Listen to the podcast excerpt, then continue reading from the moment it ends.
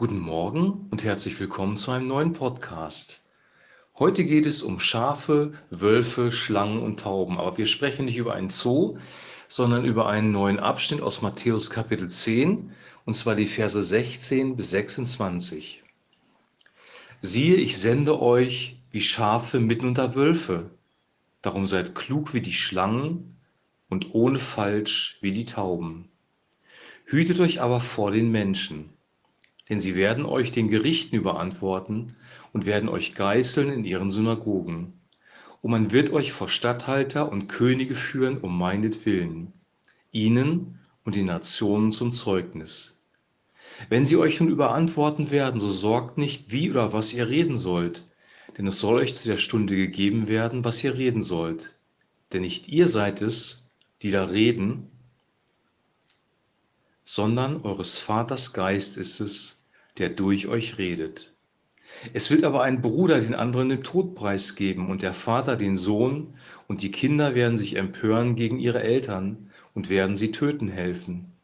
Und ihr werdet gehasst werden von jedermann um meines Namens willen. Wer aber bis ans Ende beharrt, der wird selig werden. Wenn sie euch aber in einer Stadt verfolgen, so flieht in eine andere. Wahrlich, ich sage euch, ihr werdet mit den Städten Israels nicht zu Ende kommen, bis der Menschensohn kommt. Der Jünger steht nicht über dem Meister und der Herr nicht über seinem Knecht. Es ist für den Jünger genug, dass er ist wie sein Meister und der Herr wie sein Knecht, der Knecht wie sein Herr. Haben sie den Herrn Beelzebul genannt, wie viel mehr werden sie seine Hausgenossen so nennen? Darum fürchtet euch nicht vor ihnen. Jesus greift hier ein Motiv auf, das auch in seinen Endzeitreden gebraucht wird, nämlich das Motiv der Christenverfolgung. Er bezeichnet uns, also uns Christen, als Schafe und dass er uns sendet mitten unter die Wölfe. Wölfe sind ja die ärgsten Feinde der Schafe. Wölfe haben damals die Herden der Schafe, Jesus hat es ja oft vom guten Hirten gesprochen, am allermeisten bedroht. In dieser Situation sollen sie klug sein wie Schlangen, also schlau, listig, aber ohne falsch wie die Tauben, nicht hinterhältig, nicht boshaft, sondern ähm, Tauben standen für Reinheit, für Sanftheit. Tauben waren auch das Symbol, oder eine Taube war das Symbol des Heiligen Geistes. Und dann ähm, spricht er weiter darüber, dass wir vor Gerichte gestellt werden, vor Statthalter, vor Könige, dass es ein Zeugnis sein soll für die Nation, für die Menschen, die uns dann vor die Gerichte schleppen. Und ähm, das ist für uns fremd in der westlichen Welt, weil wir haben Religionsfreiheit und haben eigentlich nichts zu befürchten. Wir werden maximal verbal verfolgt oder haben berufliche Konsequenzen zu fürchten, wenn wir für Werte Gottes eintreten. Ähm, das kann schon passieren, auch in der westlichen Welt. Aber dass wir vor Gericht gestellt werden, oder gar getötet werden, das haben wir hier nicht. Wenn wir aber in die arabische Welt gehen, ist das da an der Tagesordnung. Wenn wir nach Nordkorea gehen, ist es an der Tagesordnung. Dort werden Christen um ihres Glaubens willen verfolgt. Und dann geht Jesus weiter und sagt, dass es sogar ähm, in der Familie passieren wird. Der Vater wird den Sohn verfolgen. Die Kinder werden sich empören gegen die Eltern und werden sie töten helfen. Und auch das ist in der muslimischen Welt der Fall. Wenn da jemand ähm, Christ wird und konvertiert vom Islam zum christlichen Glauben, dann ist, Erfolg, ist Verfolgung für ihn Realität. Er wird aus der Familie ausgestoßen. Es sei denn, es sind sehr, sehr liberale Muslime, die tun das dann vielleicht nicht, aber in der Regel ist das so, du musst deine Familie verlassen, du musst dein Erbe aufgeben, du wirst vom Staat verfolgt und hast kein leichtes Leben mehr.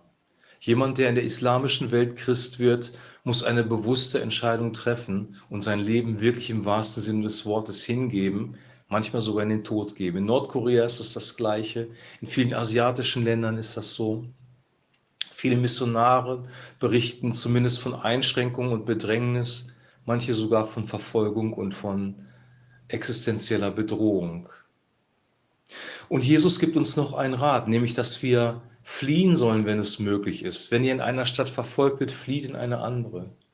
Also der Mensch soll nicht freiwillig Märtyrer werden und nicht den Märtyrertod suchen. Da gibt es ungesunde Bewegungen, auch in, im Christentum, in der Kirchengeschichte, sondern wir sollen, wenn möglich, fliehen in eine andere Stadt oder ein anderes Land, weil unsere Aufgabe ist es, das Evangelium vom Reich Gottes und der Barmherzigkeit weiterzugeben. Und Jesus sagt dann, ich verstehe euch, weil ich selber auch verfolgt werden, worden bin. Er spricht vom Herrn, und vom Knecht, vom Jünger und vom Meister.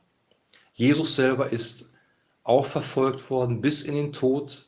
Er ist gekreuzigt worden von den religiösen Führern des Landes und von den Römern, also von der religiösen und von der staatlichen Autorität. Er kann das nachempfinden. Er hat alles durchlitten, was Menschen jemals durchleiden müssen. Er hat jede Anfechtung erduldet und er kann uns sehr, sehr gut verstehen. In der Mitte des Textes steht ein wichtiger Satz und der gibt uns Frieden und nimmt den Druck von uns. Da sagt Jesus nämlich, ihr sollt euch nicht überlegen, wie ihr antworten und wie ihr reden sollt. Ihr sollt euch keine Gedanken darüber machen, wie ihr euch verteidigen sollt. Wir sollen nicht mit intellektuellen Winkelzügen versuchen, Menschen vom Glauben zu überzeugen und unseren Glauben zu verteidigen. Wir sollen nicht versuchen, uns aus der Situation rauszumanipulieren, sondern Jesus sagt, dass der Geist des Vaters in uns ist und durch uns redet. Der Heilige Geist wird uns alle Weisheit geben, er wird uns alle Schlauheit geben und er wird uns schlau wie die Schlangen, klug wie die Schlangen, aber er wird uns trotzdem wahrhaftig sein lassen und voll Liebe sein lassen wie die Tauben. Der Heilige Geist wird uns inspirieren, er wird durch uns sprechen. Das ist unsere Sicherheit. Und der Heilige Geist ist der Geist, der uns Liebe gibt für unsere Verfolger, der uns Frieden gibt und der uns sogar Freude gibt. Der Heilige Geist ist der gute Geist Gottes. Ich wünsche uns, dass wir uns vorbereiten, weil diese Zeiten können auch auf uns zukommen, Zeiten der Verfolgung, Zeiten der Bedrängnis. Auch in Deutschland haben schon Menschen ihren Arbeitsplatz verloren, weil sie für den Glauben eingestanden sind. Und es kann auch noch schlimmer kommen. Wir können das alles auch erleben. Und ich wünsche uns diese Gegenwart des Heiligen Geistes, der uns den nötigen Frieden dafür gibt und die nötige Weisheit. Wir brauchen Frieden und wir brauchen Weisheit.